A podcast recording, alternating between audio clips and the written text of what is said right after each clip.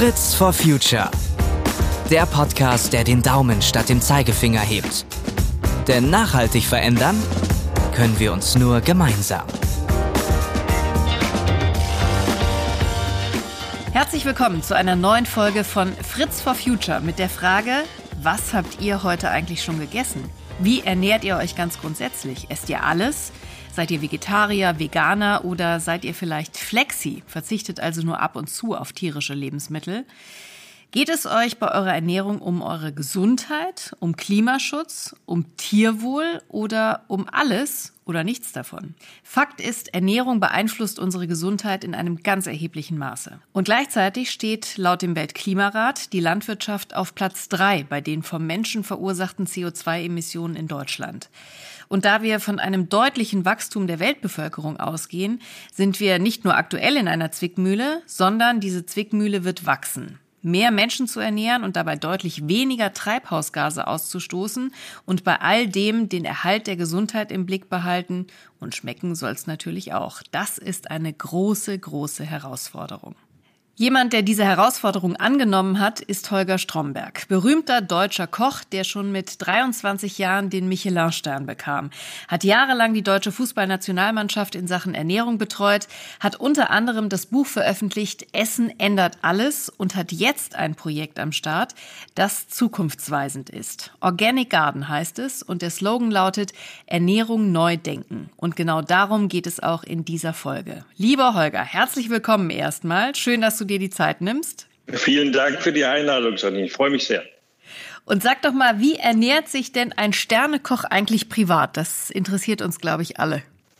Das kann ich dir gar nicht sagen, äh, weil ich natürlich kein amtierender Sternekoch mehr bin. Ähm, aber wie bei einem Weltmeister bleibt der Titel natürlich haften. Als ich Sternekoch war, habe ich mich wahnsinnig schlecht ernährt, weil du natürlich immer im Schlaraffenland stehst und gar nicht auf die Idee kommst, davon irgendwas zu essen zu wollen. Denn du bist schon mit den Augen und mit der Nase gesättigt und dann isst du nachts irgendwo an irgendwelchen fiesen Imbissbuden. Ähm, also das ist, würde ich jetzt schon mal sagen, auch fast die Regel. Äh, und so habe ich es auch gemacht, bis ich eben äh, körperlich Defizite bekam. Und äh, heute als Nutritionist, also Ernährungsexperte, da äh, ernähre ich mich sehr, sehr, sehr gut und ähm, vor allen Dingen sehr pflanzlich. Also ich würde sagen, ich bin bei 95 Prozent rein pflanzlich und 5 Prozent tierischen Produkten. Das klingt gut. Das ist so ein bisschen wie bei, bei Ärzten, ne? die sich ja auch äh, oft gar nicht so gesund verhalten. Das äh, klingt sehr interessant, dass du dich damals gar nicht so gut ernährt hast. Ich habe es ja schon angerissen, du sagst, wir müssen Ernährung völlig neu denken. Aber warum müssen wir das deiner Meinung nach und wie? Ja, du hast es ja gerade im Teaser angesprochen. Äh, Ernährung und Landwirtschaft hängt äh, unmittelbar miteinander zusammen. Das, was wir verzehren, ähm, sozusagen beeinflusst äh, das Morgen auf dieser Welt äh, und ob es überhaupt ein Morgen geben wird. Und daher ist natürlich jetzt äh, die große sozusagen ist die große Käseglocke endlich oder die Glosche, wie man bei uns in der Sterneküche ja dann gesagt hat, äh, gehoben. Das heißt, ähm, mehr Menschen denken über das nach, was auf dem Teller liegt.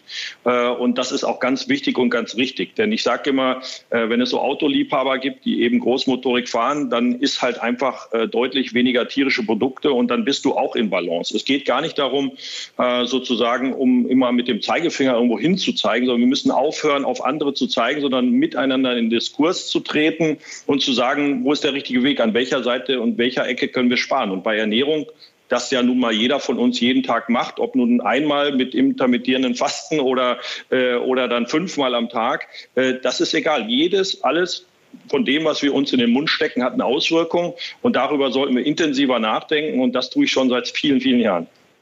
Und in deinem Buch Ernährung ändert alles, da beziehst du dich ja auf die sogenannte Planetary Health Diet. Erklär mal bitte, was das genau ist. Ja, ich habe äh, tatsächlich viele Jahre darüber nachgedacht, wie so eine Ernährung aussehen kann. Und als ich das Buch geschrieben habe und tatsächlich auch quasi fertig hatte, ähm, ist mir diese natürlich von, äh, von der Erd Lancet Studie ist mir diese Studie in die Hände gefallen.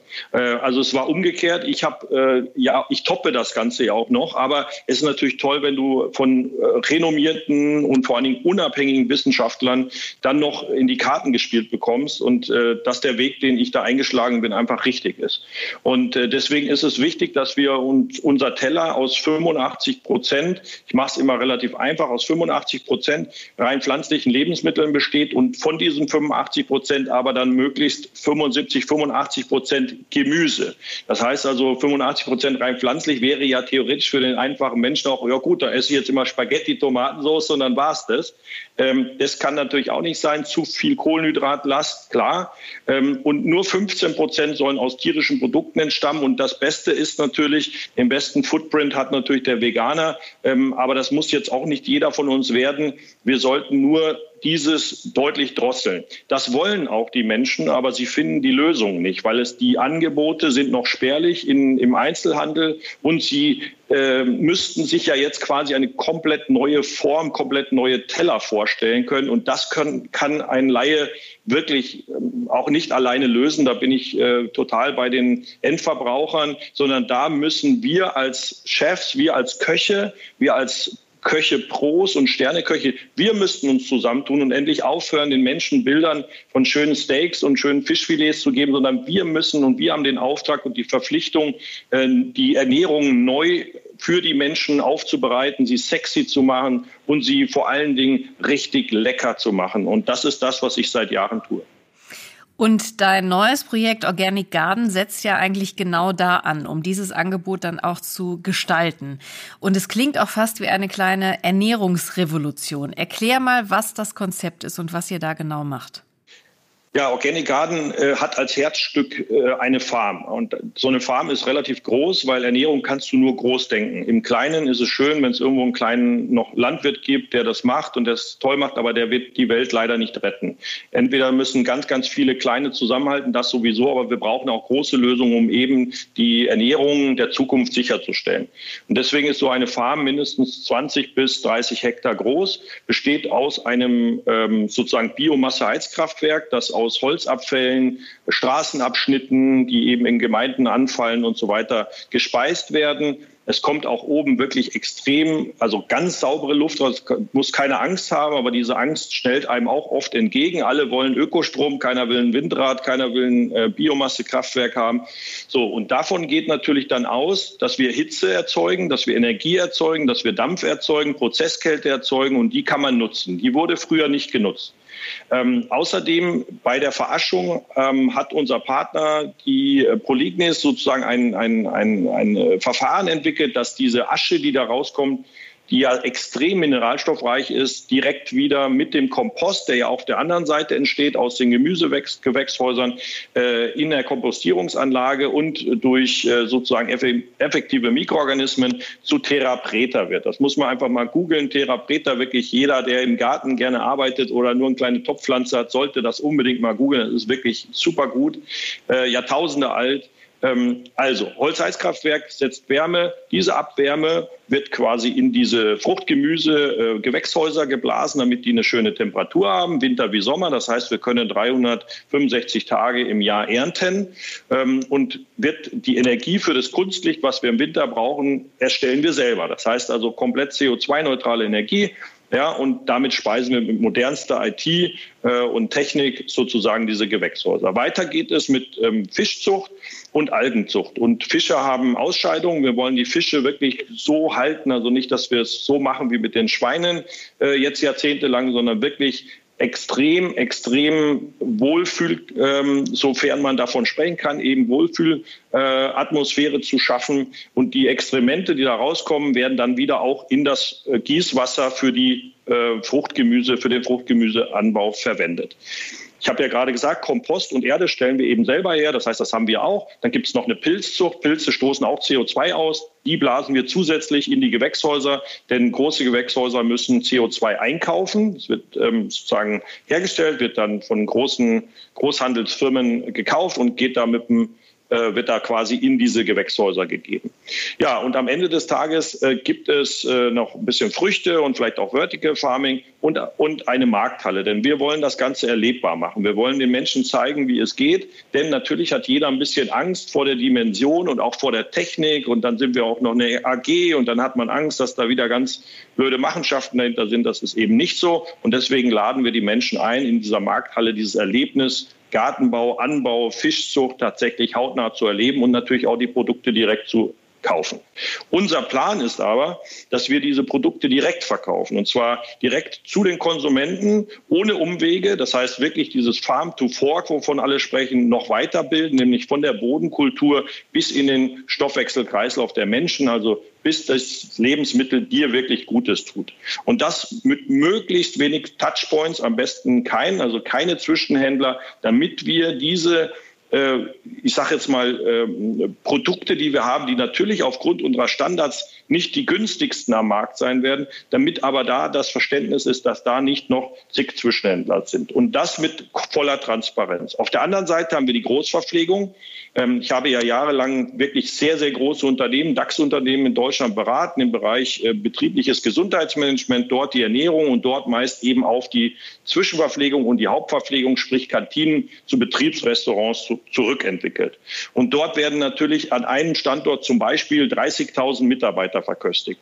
Wenn wir dort es schaffen, die Ware von uns und natürlich vom Benachbarten und Kollegen aus der Landwirtschaft, weil wir bauen ja nur einen kleinen Teil eines Warenkorbes ähm, äh, an. Ähm, wenn wir das schaffen, direkt in solche Großverpflegungseinheiten zu bringen, dann sparen wir dem Unternehmen CO2-Emissionen ähm, und damit natürlich auch bald Geld. Ja, und das ist ein Teil des Return on Invest, wie wir es nennen, in unserem Ernährungsprozessmanagement. Und das digitalisieren wir gerade. Das heißt, wir machen die Kantinen echt flott. Und zwar nicht nur geschmacklich, sondern für den Menschen gut und für die Natur gut und das als ähm, Teil des Employer Branding in den Unternehmen. Also damit der Mitarbeiter sich einfach sau wohlfühlt und weiß, wow, das Unternehmen, da kann ich einen Haken machen. Ja, ähm, das Essen, was ich hier kriege, ist gut für mich, das schmeckt mir ja, und ist gut für die Umwelt. Ich habe, bevor wir noch mal weiter auf die Großverpflegung eingehen, noch ein paar Fragen grundsätzlich zu dem Kreislaufsystem, was ihr da ja auch geschaffen habt. Ähm, ja. Du hast vorhin gesagt, äh, dass ihr ganzjährig ernten könnt. Bedeutet das denn ja. zum Beispiel dann auch, dass ich mir Erdbeeren das ganze Jahr mit gutem Gewissen von euch organisieren kann und bei euch kaufen kann? Das wäre der Fall genau oder das wird der Fall sein. Ich brauche Erdbeeren im Dezember gar nicht. Also ich mich schaudert's. Ich verstehe auch nicht, wie Menschen das gut finden können, aber es gibt viele Menschen, die es gut finden. Und ich bin äh, ja nur ich. Und äh, wir sind in einem freien Land, da kann jeder tun, was er mag, also natürlich nach Gesetz und Recht, aber ähm, das ist natürlich etwas, wo ich sage, ich brauche es nicht, aber es brauchen viele Menschen. Es kaufen viele Menschen. Und wir wollen dafür natürlich, wir empfehlen immer saisonal zu essen, also das, was eigentlich ursprünglich unsere Klimazone vorgibt, aber wir können die Menschen nicht umerziehen. Wir müssen sie umbegeistern und bis wir das erreicht haben, müssen wir eben für Produkte sorgen, wie Tomaten, Gurken, die ja im Winter zu Tonnen gekauft werden in Deutschland und auch Erdbeeren, dass wir die so CO2-arm, also bei uns klimaneutral produzieren und direkt in bester Qualität regional erzeugen, sodass dieses Desaster von langen Transporten, äh, Flügen, Schifffahrt, alles, was dahinter hängt, dass wir das ähm, eliminieren können.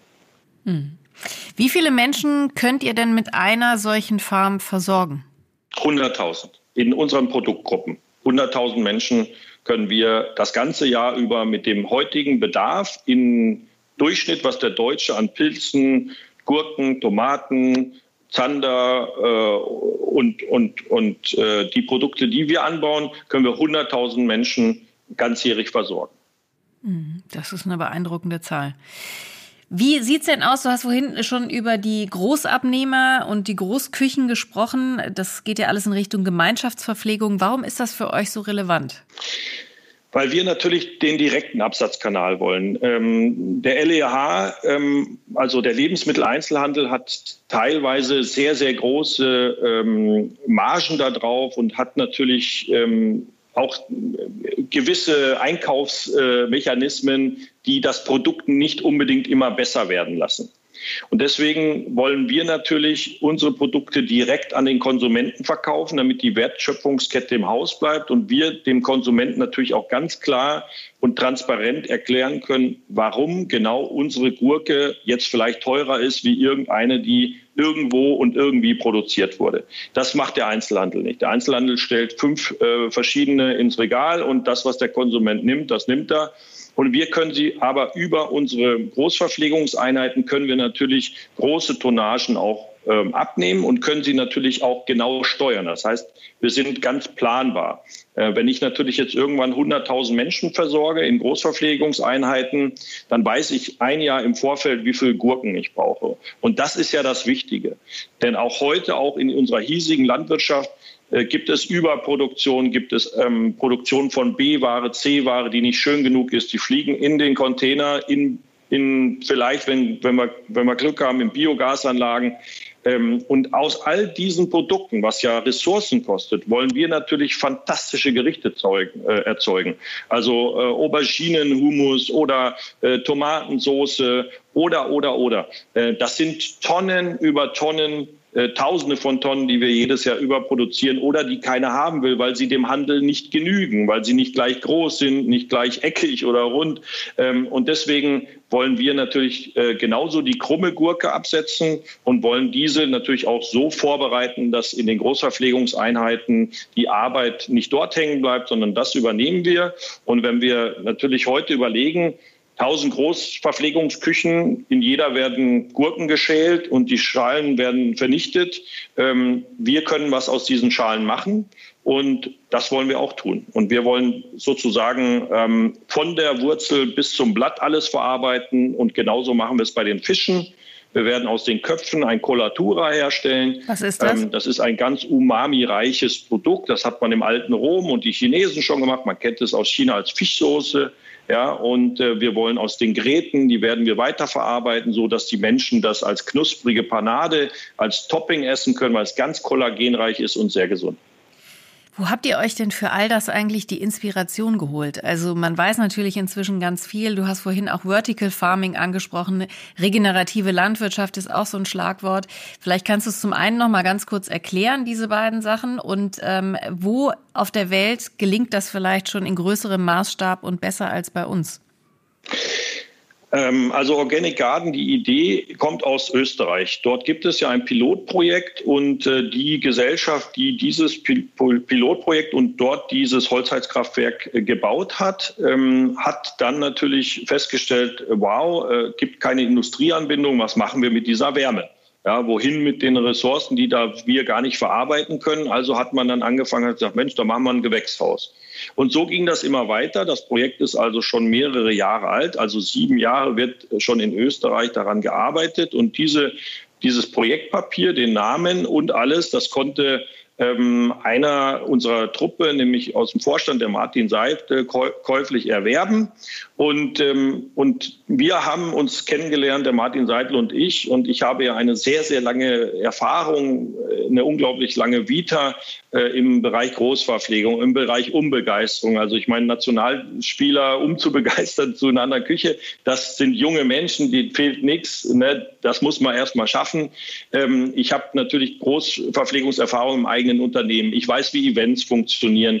Ähm, ich habe mir so viel den Kopf zerbrochen, was mit diesen ganzen äh, Food Waste, also mit den Küchenabfällen passiert. Das kann ich, ich kann euch Bilder schicken, da fallt ihr um. Ja? Die Küchen, äh, Lebensmittelabfälle in Großküchen und Hotels sind die größten Utensilien, die größten Behältnisse in dem gesamten Bereich Food and Beverage, also im gesamten Gastronomiebereich. Das ist unfassbar. Ich habe davor gestanden, habe Tränen geweint, wirklich, ist kein Scherz, weil ich gesagt habe, das können wir nicht machen, das ist falsch, das ist Sünde. Ja? Also da müssen wir was verändern. Und irgendwann lernt ich Martin Seidle kennen auf einer Veranstaltung von mir und der fand das Konzept, wie ich denke, super gut und hat gesagt, ja, warum machst du das nicht? Dann habe ich gesagt, ja, da fehlt mir natürlich ein, äh, ein bisschen die Größe dazu und so weiter. Und dann hat er gesagt, du, ich muss dir mal von unserer Farm erzählen. Und dann habe ich gesagt, bingo. Also wir müssen das zusammen machen, ähm, weil wir natürlich, weil ich dieses ganze Gastro-Thema, das kulinarische, das atme ich wie Sauerstoff, seitdem ich laufen kann, seitdem ich denken kann.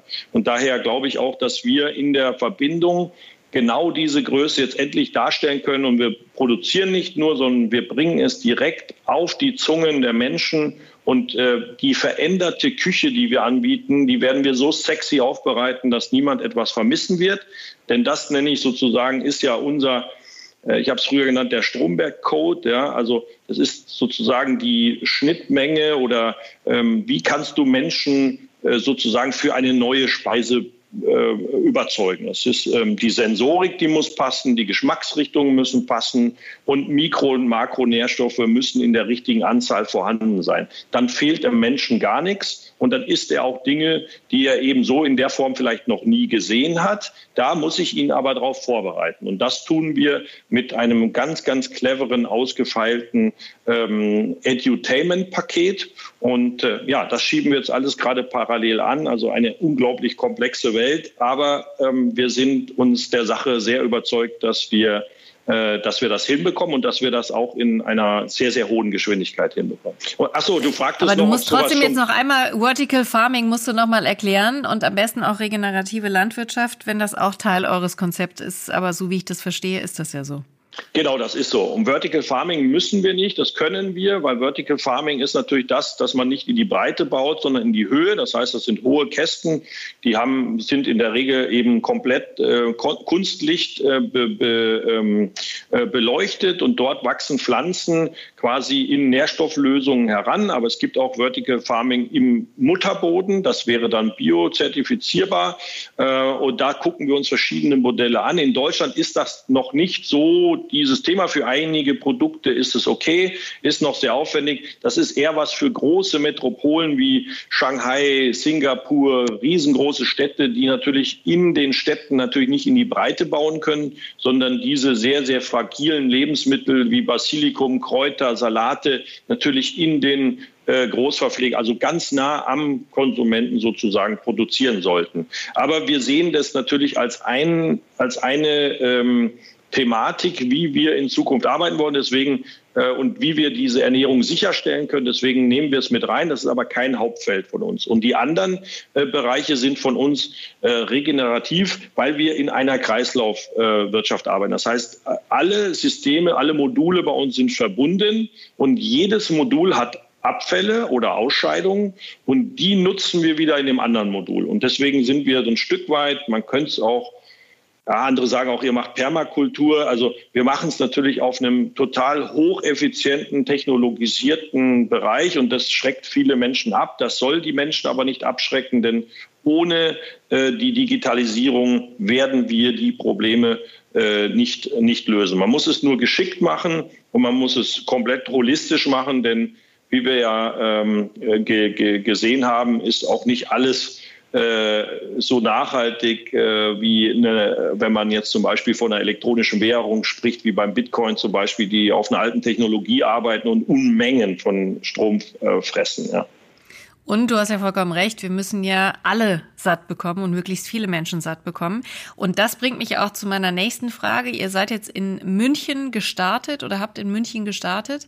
Und auch um Transportwege zu vermeiden, habt ihr ja wahrscheinlich den Plan, ganz viele solcher Farmen aufzubauen, oder? Richtig. Also unsere, unsere äh, Muttergesellschaft, die AG, hat den Sitz in Ingolstadt. Wir haben in München gestartet. Wir wollen in Bayern starten. Das ist nicht ganz einfach, denn in Bayern sind natürlich äh, Grundflächen äh, sozusagen in der Größe nicht gerade, die stehen nicht gerade rum und warten auf uns. Aber wir sind sehr zuversichtlich und wir glauben, dass wir als Bayern als super Standort haben, um das Projekt auszurollen. Und wir sehen natürlich in Deutschland, wenn man mal träumen darf, 50 Farms ähm, und dann natürlich europaweit und auch in anderen Ländern, da wo ja andere Klimazonen herrschen, kann unser System angewendet werden. Aber da brauchst du dann ähm, kein, keine Wärme, sondern da brauchst du Erkälte. Ähm, aber diese Verbundidee dieser Kreislaufwirtschaft, das ist natürlich etwas, wo wir, ähm, wo es auch andere auf der Welt gibt, aber die anderen haben in der Regel dieses Vermarktungskonzept nicht und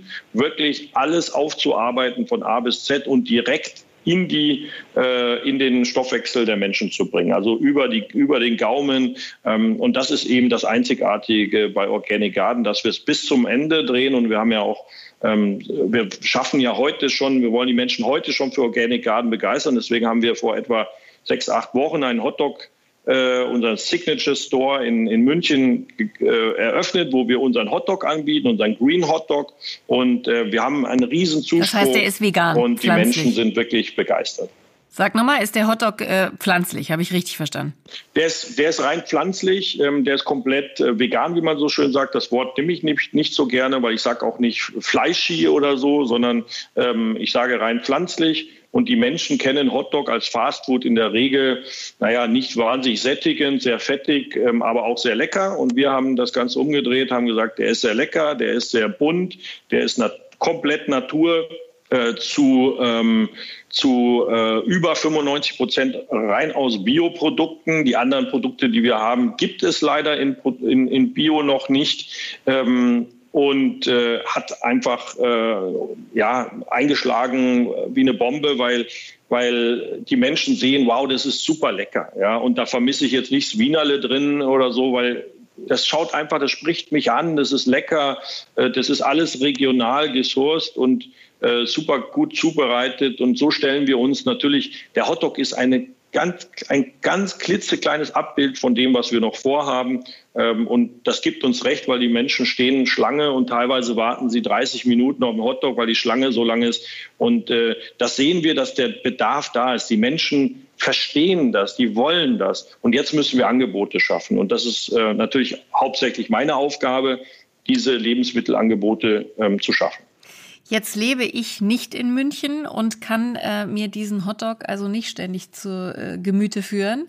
Und ich bin aber, ich oute mich als eine ganz schlechte Köchin und ich bin auch genervt von langer Vorbereitung. Hast du einen Tipp zu, für Menschen wie mich zum Schluss nochmal, wie ich mir etwas Gesundes, in deinen Augen Gesundes für mich und für den Planeten schnell zubereiten kann? Ja, ich, die Quintessenz aus Essen ändert alles. Meinem Buch ist, begutachte deinen Warenkorb, also dein, dein, deine Lebensmittel, die du zu Hause in der Regel kaufst. Mache dir einen wirklich ganz, ganz klaren Plan. Schau jedes Lebensmittel an, schau nach der besten Alternative, bau dir einmal diesen Warenkorb an einem verregneten Wochenende oder über drei Wochen oder über drei Monate. Völlig egal. Bleib deinem Ziel treu. Schaffe den besten Warenkorb beschäftige dich mit Meal Prep, also das Vorbereiten von Speisen. Lege im Bestfall einmal die Woche, alle zehn Tage ein Meal Prep Day ein, also ein Vorbereitungstag, äh, wo du alles vorschnipselst, vorkochst etc. Es kostet dich ungefähr drei Stunden am Anfang, vielleicht irgendwann zwei und du kannst die ganze Woche profitieren, weil du dann maximal 10 bis 15 Minuten für die Zubereitung von wirklich guten Speisen brauchst. Ich brauche in der Regel drei bis fünf Minuten.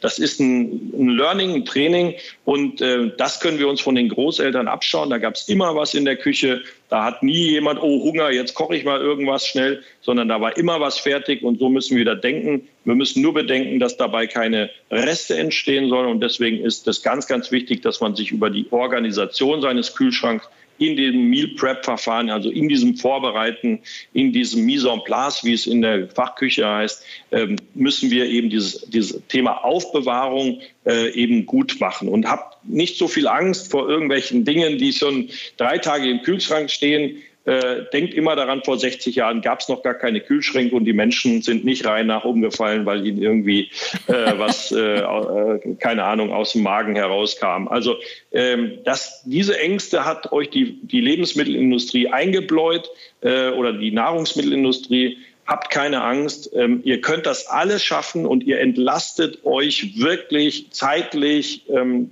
seelisch und ihr macht das ist einfach nur ein Training. Ja? Und so wie man Sport erlernt oder äh, Yoga. Okay, das klingt gut. Das heißt, äh, du kannst dich schon mal auf meinen Besuch gefasst machen. Wenn ich das nächste Mal in München bin, dann äh, will ich das einfach von dir direkt alles erfahren, wie das am besten funktioniert. Und äh, guck mir auch gerne Organic Garden einfach nochmal vor Ort an. Das ist wirklich sensationell, was ihr da du mit deinem Team auf die Beine gestellt hast. Und äh, wir freuen uns sehr, dass wir heute ein bisschen was darüber hören durften. Und ich danke sehr herzlich für den Besuch, Holger. Ja, sehr, sehr gern, Janine. Vielen Dank und äh, liebe Grüße da draußen. Macht's es gut. Und wenn euch diese Folge von Fritz for Future gefallen hat, dann abonniert uns gerne. Und wir freuen uns natürlich auch, wenn ihr den Podcast weiter verbreitet. Fragen und Feedback könnt ihr uns gerne an fritzforfuture.henkel.com schicken. Und alle weiteren Folgen von Fritz for Future findet ihr auf henkel.de slash podcast. Bis zum nächsten Mal und macht's gut.